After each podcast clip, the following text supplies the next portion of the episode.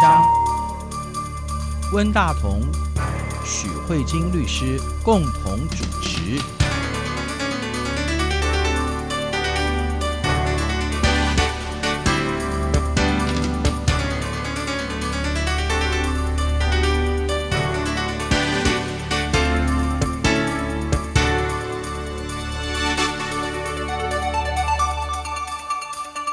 各位听众好，这里是中央广播电台两岸法律信箱，我是温大同。听众朋友大家好，我是许慧金许律师。许律师，我们在刚刚过去的新年假期，台湾经历了一场众所瞩目的罢工事件，哈，就是机师工会发起了一场。在春节，大家正在飞机航运非常非常忙碌的时候，很多人都想要出国旅游的时候，其实，在大年初四，也就是二月八号这一天，啊、呃，无预警的从当天的六点钟开始罢工，然后其实造成了很多很多人的，嗯、尤其是要出国的人，还有甚至要从国外回来的人，非常大的不方便哈。嗯、然后我们台湾的这些媒体每一天都在做报道。不过非常值得庆幸的是，说过了一个星期，也就是在十四号嘛，哈，对，十四号，的晚上，哈，经过了四次的协商，协商，对，资方跟劳方达成了协议，那么。工会提出来的五项诉求，大部分都被接受了哈，只有其中一项就是说对劳工不友善的那个什么主管要把他 fire 掉，这个没有接受了哈。其实我觉得这个诉求有点奇怪，就是 好，所以基本上算是一个呃和平落幕的罢工事件哈。那其实，在我们台湾的经验来说哈。我们过去是一个戒严的时代嘛，哈，戒严的时代罢工是被认为违反戒严法的哈。那所以对于我们这一代人来说，罢工对我们来说其实是一个比较新的经验哈。当然，可能对你们这些呃年轻人来说是还觉得还好，没有也是一样，很多很是新的经验，对，是。所以事实上，我们可能对于罢工这件事情，包含从法律的角度来看，其实我觉得我们都可以做进一步的讨论跟进一步的了解。当然，我们也知道说，中国大陆是一个社会主义的国家，哈。一般来说，马克思主义或者社会主义，他们很重视劳工的权益嘛，哈。可是我们也实际上所看到，中国大陆的劳工运动也蛮多的。可是我们也常常看到他们的罢工活动，常常会牵涉到被打压、被媒体封锁，然后甚至于从事工人运动的人，或是声援工人运动的人，常常会被警察抓起来，哈。这在台湾反而是比较少的，哈。所以我，我我觉得这件事情其实可以在我们这个两岸法律信箱中做一个比较广泛的或者一个基础的谈论嘛，哈，是，所以律师您刻意安排了这个话题，哈，是。我觉得温大哥这边提到一个蛮重要的重点，嗯、就是说，呃，以台湾这一次二零一九年春节期间华航机师工会的罢工活动，它是一个圆满落幕的情况。嗯、那这中间没有人有伤亡，对，然后只有无数次的协商，最后大家达成协议，嗯、然后呢，诉求达到了，然后大家就落幕了，然后。隔天以后，大家要各自回去工作。对，那也不用华航这个公司可能有一些经济上的损失哈，营业上的损失。对，对，就是这样子。然后，但是就结束了。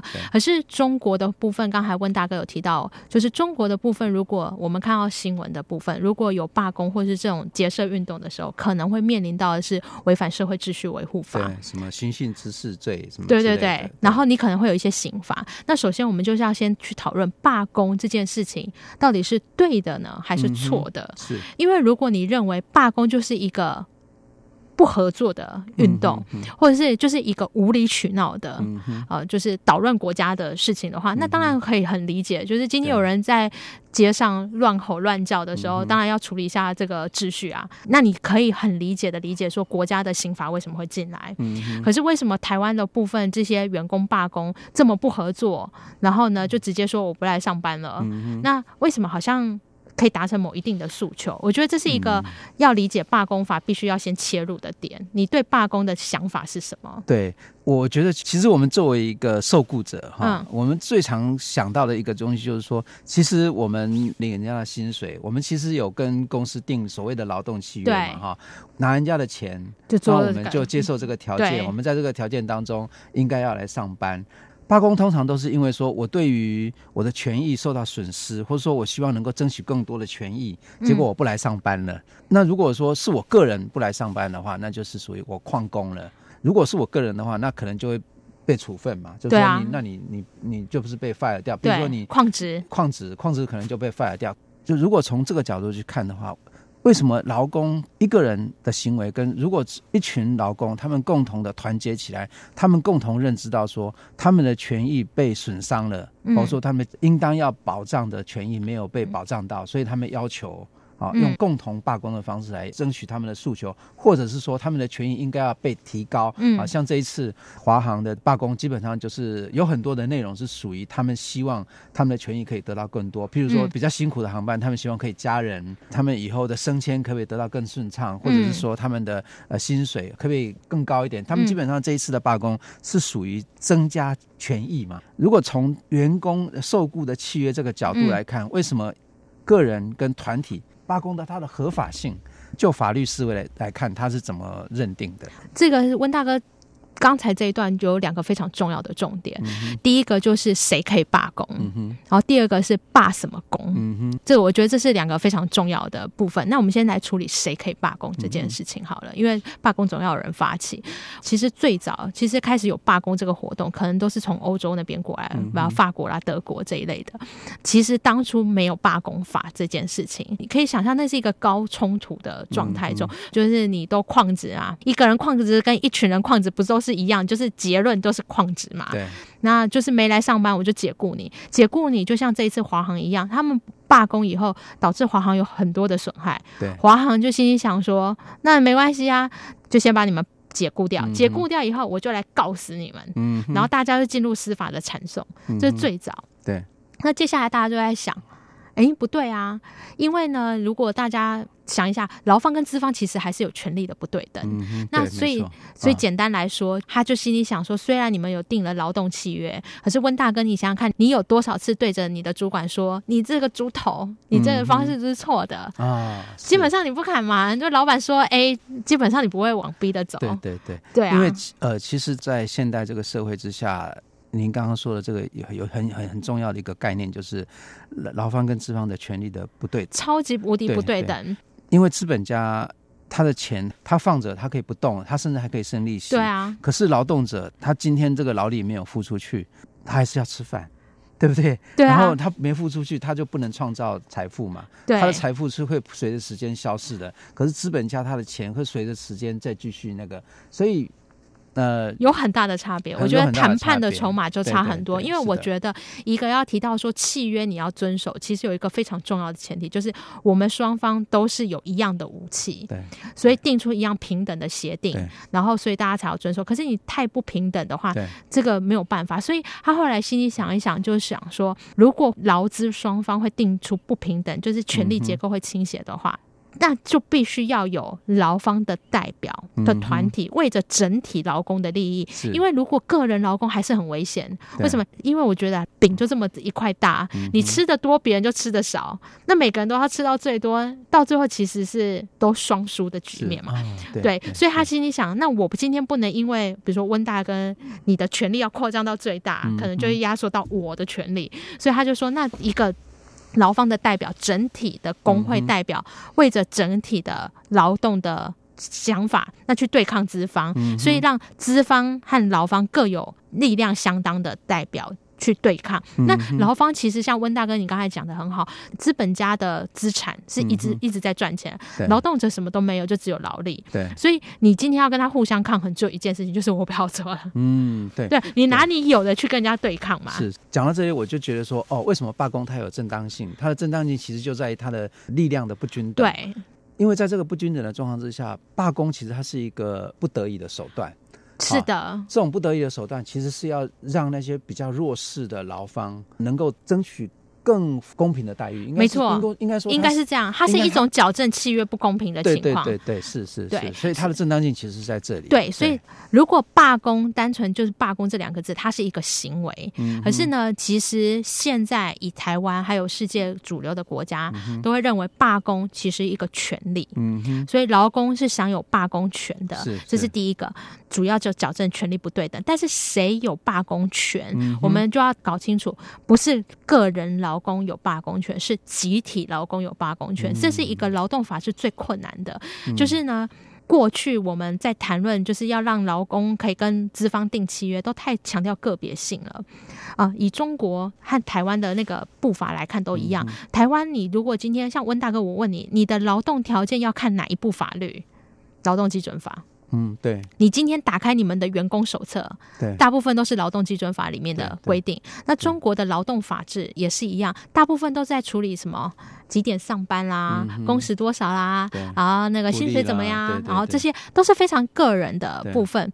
但是后来现在就刚才讲到说要有一个劳方谈判的代表，现在就从个人的权利转向集体的权利，嗯、认为工人如果团结，可能可以 bargain 到更好的条件。Uh uh. 所以呢，像台湾的部分是有工会法。是透过一个群体的组成，嗯、组成工会法。中国也有，嗯、中国的劳动法律里面也有两条是有规定工会的，嗯、也有工会法律这样的东西。是是，只是我觉得有这个法律跟这个工会的制度能不能运作，对，我觉得是有一个很大的落差。至少以中国的话，我觉得，嗯，那我先讲台湾，台湾的工会是非常活泼的，嗯、它就像一个。自治群体，所以以台湾的工会，像这一次华航的部分有机师工会，嗯哼，那这个是职业工会，职业工会就是你不管来自哪一家公司都没关系，只要你的名字叫做我是机师，你们就可以组成一个因为职业所组成的一个工会。那这个工会也可以去对抗各个企业。还有一种是企业工会，嗯哼，什么叫企业工会？我可能叫做飞航工会。嗯哼，这个飞航或是航空工会，嗯，那这个可能一个航空业要出来，除了只有机师不成航空业，哦，还要有地勤人员，对对，对，还要有空服员，共同一个行业，对对。然后，但这是相关产业，我们组成一个航空。企业，那这个叫企业工会。嗯、对，另外一种是公司自己内部的，嗯、像我想问大哥，你们央广一定也有央广自己的。对，我们的员工有个工会。对对，对，然后这个工会是针对央广的。对对，只要你的身份是央广的员工，对，对，那跟你什么身份没有什么太大的关系。那这叫做事业单位的企业工会这样子，然后所以它有不同的工会组成。那这些组成呢，都成为一个集体的力量，可以去对抗。那这这几个组成，比如说企业工会、职业工会、产业工会这几个组成，没有谁要听谁的，嗯哼，没有什么大工会，谁是谁的上级领导，没有，没有，没有，我们就是就是一个社团，对对，他们是一个社团，对对对。可是中国的话就不一样，他们有一个。可是我们台湾不是什么全国总工会，那是什么东西啊？它也是一个工会而已。哦，它也只是一个，它也是一个团体。它的名称叫全国总工会。对对，它的但但是它没有办法，它没有办法对你们央广法好时令。哦，是哦。对。哦，所以。所以没有同属关系，他没有同属关系，他、他没有.没有这这种发号或是上级，或是你们要发动一个罢工，嗯、比如说假设今天央广想要发动一个罢工，还要去请示啊，请示全国总工会，没这没没没有没有，他就是是我们自己对对对。一个独立的，我们自己团体内部对对。可以做这个决定对，对对对对，是的，所以他是彼此之间是没有隶属关系啊、哦，可是中国就不一样，中国有一个中华全国总工会，可是他们的工会跟工会之间就有大工会、小工会，有上级工会跟下级工会，嗯、所以他们工会。之间有领导关系，对，而且如果以我的了解的话，这些工会基本上都是在中国共产党的控制跟指导之下的，所以他们叫做官方工会。对，对我觉得中国啊，富有中国特色的工会，就是他们的工会比较像是官方工会。对，所以官方工会其实并不是真正的工会，可不可以这样讲？我觉得应该是说，它不太算是目前世界主流的，的。对对对，它名字也是叫工会。那你可以尊重他们的工会的游戏形式，只是说它不太像是我们现在主流的劳动法，就是世界世界劳动法主流的工会。那这是组成上面有一个蛮大不一样。谁能发动罢工？个人一定不能发动罢工，只有工会才能发动罢工。这是一个非常重要的一个议题。那关于我们提到，就是说，如果假设是只有工会才能发动罢工，下一个是那可以罢什么工？那这个我们可能休息一下，我们再回来谈。好，就我们休息一下，马上回来。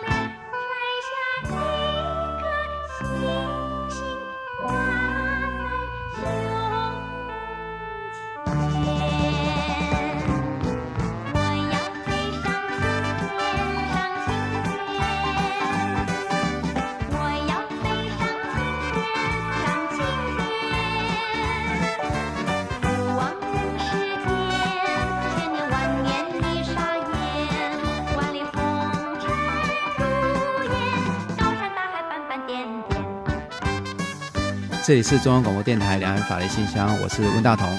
各位听众朋友，大家好，我是许慧金许律师。在上一段的后面呢，我们谈到台湾的这个所有的工会，基本上每一个工会基本上就是一个独立的个体啊。即使有所谓的什么全国总工会也好，或者什么什么总工会，其实它也只是一个独立的个体啊，跟所有的包含我们中央广播电台的员工的工会，其实也都没有同属的关系，嗯，也没有上下领导的关系。对对对，可是在中国大陆的话，就是有一个。呃，上下领导的关系嘛，哈、嗯。那我们知道，就是在去年吧，去年七月，在中国大陆一个非常有名的，甚至国际上都非常重视的一个，在深圳的家事公司的这个工人运动，就是他们在发起罢工的。同时，工人要求能够成立工会，对啊，结果公司也要让他们成立工会。可是他们在这成立工会的同时，就要有上级的指导，嗯，啊，那所以这就是一个非常大的不同。可是如果我们从这个角度来看的话，就会发现说，那如果一个工会还要有上级的指导，乃至于说他成立了工会，到最后是呃上级工会的干部来成为这个工会的最主要的主导者，嗯、那这个工会基本上还是被。上级所控制这样的工会，其实就是跟资方站在一起的，不是跟劳方站在一起的。这样的工会还有什么好玩的呢？我觉得这是一个中国蛮值得关注的一个现象，嗯、就是中国的法律确实是有规定，公司在一定规模的话，可以同意他们组工会。嗯、法律上是这样子的规定，跟台湾没有什么太大的不一样。那台湾真的就是你超过三十人，你就可以开始组工会了。嗯、这个都是。可以筹组工会，这是法律上都有明定的。但是，我觉得这个二零一八年这个下半年这一个家事公司的这个案子，最有趣的是，企业员工内部想要自己筹组工会，可是，在各种的角力之下，它变成是被阻挠的，不能说镇压，应该是说被阻挠的，被阻挠成为自己成立自己企业内部的工会，也可能有很多种原因，但是就是。上级的工会不满意你这个工会组成的形式，我觉得这本身就像温大哥讲，我觉得这是一个值得去探讨的议题。今天就你如果真的要让劳方有自己有力的代表，每一个工会的组成，不同的人员的组成，观察的角度都不一样。那你这样的一个部分还是要上级领导。其实我觉得这会跟我们过去广播节目也提到很多，就是关于集会结社自由的的联动啊。对，但是因为节目的关系，我们没有办法就是做太多。展开，但是基本上就是你的集会结社自由，你的工人劳权的结社也受到一定程度的限制。我觉得这是一个值得被关注的地方，这是第一个。说到这个，谁可以组成工会，我还想做一个小小的补充。你看哦，就是因为在台湾的规定以及世界主流的潮流，都是工会才可以拥有罢工权，所以除了这个家事案件以外，其实我们观察中国的几次近年来比较大规模，所谓他们有称为罢工的活动，不管是卡车司机的罢工也好，或者是呃其他什么鞋厂的罢工，对对。对，像这种员工的罢工。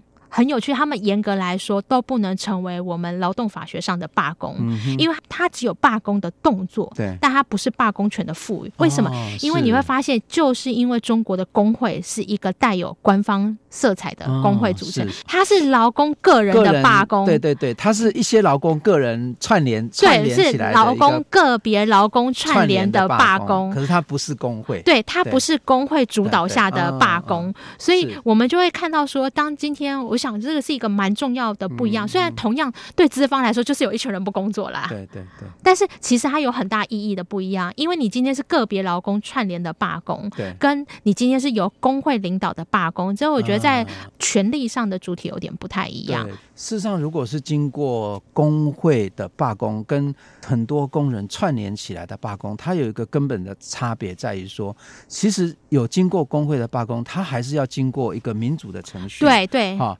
而且甚至他是要在法律的规章之下，嗯、照那个规章来办事嘛，哈。哦，应该不能这样说，嗯、不能说他是在政府的规章之下。我的，意思说在法律也不是，啊、因为法律是政府定的。啊、我觉得它有一个很大，这也是台湾的法律跟其他欧陆各国不一样的地方。嗯、台湾是一个非常有趣的国家，嗯、我们是唯一把罢工权写入法律的国家。全世界只有我们，全世界只有我们。为什么会发生这种事？对，这这个是展现一个非常。有趣的状况，我们可以说很骄傲的说，台湾是一个正式把罢工权写入法律的国家。我们可以这样说。可是，我们如果冷静下来，再看一下我们台湾的劳资争议处理法，我们的要进行罢工的时候，要经过重重的关卡。对对对。所以，我们可以说，我们虽然是一个有罢工法的国家，但我们罢工要发动很困难。对对对。因为我们被这些法律给框住。哦。可是，欧陆国家他们的罢工是。没有法律，但是国家都承认说啊，劳工就是有罢工权。哦、那他们这个怎么样发动罢工呢？他们交给工会自己自律。OK，我觉得这是有一个很，哦、所以不能说是在一个法律的完整情况之下，okay, okay, 因为如果你用法律，就变成政府好像 handle 一个罢工的活动 okay, 啊。其实欧陆所以有规定，其实就是限制嘛，对不对？就因为台湾现在很严格哎，要发放那个罢工不是那么容易的，对对，要不然就叫做非法罢工，对，就非法罢工，就是矿职，变成有这回事，对对对对对。可是他们他们欧陆是真的，我觉得他是更民主的方式，他就是让工会。因为我就叫你选一个工会，法律就只有告诉你说工会只能发动罢工。好，那你们工会要怎么样安排？比如说什么时候要表决，要通过，要发动罢工，罢工的方式是怎么样等等，这个东西我都交给你们工会自己去治理。OK，对，这个反而是比较合理的安排。我觉得要看国家民主的进程的程度啦，这个是我觉得蛮大不一样。所以温大哥，你提到法律的时候，我觉得这里面要是要特别精准的小心。这个反而比较有点像我们台湾的那种，就是从戒严时代走出来，小脚放大的感觉。对对对对对对，还是不太放心你。对对对对对，希望你在一个轨道之下，怕那个工人乱搞。对对对对，所以他就定一个法，有点类似集会游行是一个权利，结果弄一个集会游行法。没错没错没错啊，有点类似这个，有点小脚放大的感觉。台湾民主的进程其实也是一步一脚印啊，应该是这样子。我觉得这是一个可以跟听众朋友补充，就是谁来罢工，以及你也可以看得出来，就是台湾其实也正在努力往更民主的方向走。啊、这很有意思。不过我们可以看到，像中国大陆的去年六月的时候，也也是一个非常大的那个罢工事件，嗯、就是那个卡车司机他们为了抗议他们的那个行业受到控制的问题，那他们呃这些卡大卡车司机的收入非常微薄，所以他们呃。串联起来，就是他们拒绝，就是提供劳务。对对对，他们希望能够透过这种团结的方式来抬高他们的就是行业的这个收入嘛哈。嗯、可是因为他们变成只是透过网络串联起来，也就是说，他们其实并没有在一个工会的这种。保障之下所做出来的，它其实有点像这种打游击的方式的一种罢工。嗯，我觉得比较像是这样子。对对对，所以它跟台湾的罢工还是非常不一样。可是我觉得这边这当中还有一个，这些卡车司机的大罢工，基本上就是在当局的这个网络的封锁，嗯，还有就是消息的封锁，嗯、让透过政治的干预，让这个影响慢慢的就是让它、啊、消退，让它消退。所以它其实反而不能够很好的去解决问题哈。没有，我觉得我看那个卡车司机，嗯、其实我的疑疑问，除了这个以外，嗯、我还有更多的疑问。其实我觉得那卡车司机的罢工跟我们华航机师的罢工，你会发现有差很多。嗯、这些卡车司机的全体罢工，你会发现你不懂他的罢工对象是谁啊？嗯哼，对，我看新闻，他们是对政府要求，对，希望政府解除什么样的门槛，哦、说哦，不要燃料啊，然后证照啊，卡车司机的证照，他们是对政府喊话。对，我觉得他已经偏向集会游行，他严格来说不是罢工，哦，是，而是我们华航机师的，同样也是要争取福利，可是我们是对某一个特定资方企业的罢工，哦、我们这个才叫罢工哎、欸，因为我们是劳资的协商，这个是罢工。可是那个卡车司机，我一直看，我找好多新闻，我都不知道他罢工的资方是谁，他他资方没有在里面，所以他应该算是一个。他对于这个行业管理的制度有一个意见，他比较像是我们台湾比较常出现的是集会游行的抗议活动，对对对，他不能称之为罢工。对，可是像台湾这个这个很很明显是劳方跟资方的对抗的罢工，所以我觉得这也是一个蛮有趣的活动。虽然都用这个罢工这个字，可是我觉得实际上你来比较的话，你会看不到对方的卡车司机资方是谁。对。不过他们也有透过一个方式，就是说我不接受这个劳动状况，政府规定的劳动状况，嗯、然后我们透过代工或者不、嗯、不从事不从事，他还是有一定的诉求，还有手段，只是说他并不是劳资的处理。对，对，我觉得这是一个蛮有趣的对抗形式，就是当你这个国家没有赋予工会的制度，但是我觉得人都是会这样子，就是。太过太过辛苦的话，物极必反嘛，一定有一些反应嘛。那这个反应用什么方式反应？那当然是都有不同的选择。对，所以我们从这个比较，我们可以看到，其实两岸虽然名词一样，可是那个社会背景不太一样。之后，对对对，我们要理解一个事情，有时候就就要去看它背后的脉络，才能够知道说，哦，同样的名词之后，它实质的意义其实是不太一样的。对，对，因为像中国的法律上面是没有赋予。劳工有罢工权的，而且甚至他是不鼓励罢工的。对，对他没法律上没有明文禁止说不能罢工，但他是不鼓励代工、停工，任何这一类。相类似于罢工的，可是像台湾，你如果看我们的劳动基准法，尤其是在工会团体协约那些法律都最后手段性就是罢工。是。那这里面这在时间最后的部分，我想要补充，温大哥其实这刚才在节目中也有提到，就是因为罢工会影响到很多人的权，资方会损失，然后像这一群想要春节返家的人没得返家，所以罢工永远都是最后手段性。我们今天看到二月八号。这些华航机师的罢工，新闻媒体都说无预警罢工，而事实上他们已经经过前面一年多的协商，协商破裂以后，想要有一个比较，你再耗一年，对，可能都没有办法。那我需要一个比较高压的筹码进去谈判的时候，对对。所以新闻看起来是无预警，可是实际上这个机师工会已经跟华航谈了一年多了，他有一个最后手段性在里面。OK，是，对。所以基本上这一次就是。一方面，我想也是因为给大家带来非常大的不方便哈，然后可是只有不方便才愿意谈，你太方便根本不想跟你谈，对就是他才不会才会觉得你看谈了一年多都不是都谈不成功哎，所以可以说这是其实某种程度上这是一次成很成功的战略啊，我觉得这这个应该非常有具有那个作战的技巧，有没有？对，所以呃这一次的华航机师罢工算是。呃，大获全胜嘛，应该可以这样。我觉得某种程度上，我觉得他完全达到《孙子兵法》的那个什么上策，有没有？不费任何一兵一卒，然后就达到成功的要求。对对，然后其实呃，在这个过程当中，我们的政府，包括行政院或者交通部也好。他们其实一直的诉求就是说，拜托拜托，你们赶快把达成协议吧，哈，我们这个大家受不了了，哈。就是、对啊，对啊，对。所以这个也是，就是政府虽然没有介入，嗯，其实应应该有有啦，有有努力，其实对对对，有当有当做劳资双方的调解的那个角色，交通部其实是有的。可是基本上在这个过程当中，就是算可以算是和平落幕了，哈。而且透过媒体的报道，我想台湾的民众基本上多多少少都。至少当观众看客哈，基本上都有经过参与到哈。对对，而且很好，就是没有人在这一次当中被 fired 或者什么的哈，其实也还可以。没有这个，我们节目下集可以谈。我们现在只有从前期罢工，就是要经过一大堆协商，到罢工的活动的筹组。我们现在只有到罢工的人嗯是要工会以后，那罢工活动以及罢工如何落幕，我觉得是一件非常重要的事情。因为罢工完以后总清算，你怎么知道？新闻还没报哎。是啊，哈。那我们下礼拜再继续谈这个话题好了。嗯，好，各位听众朋友，谢谢，拜拜。拜拜。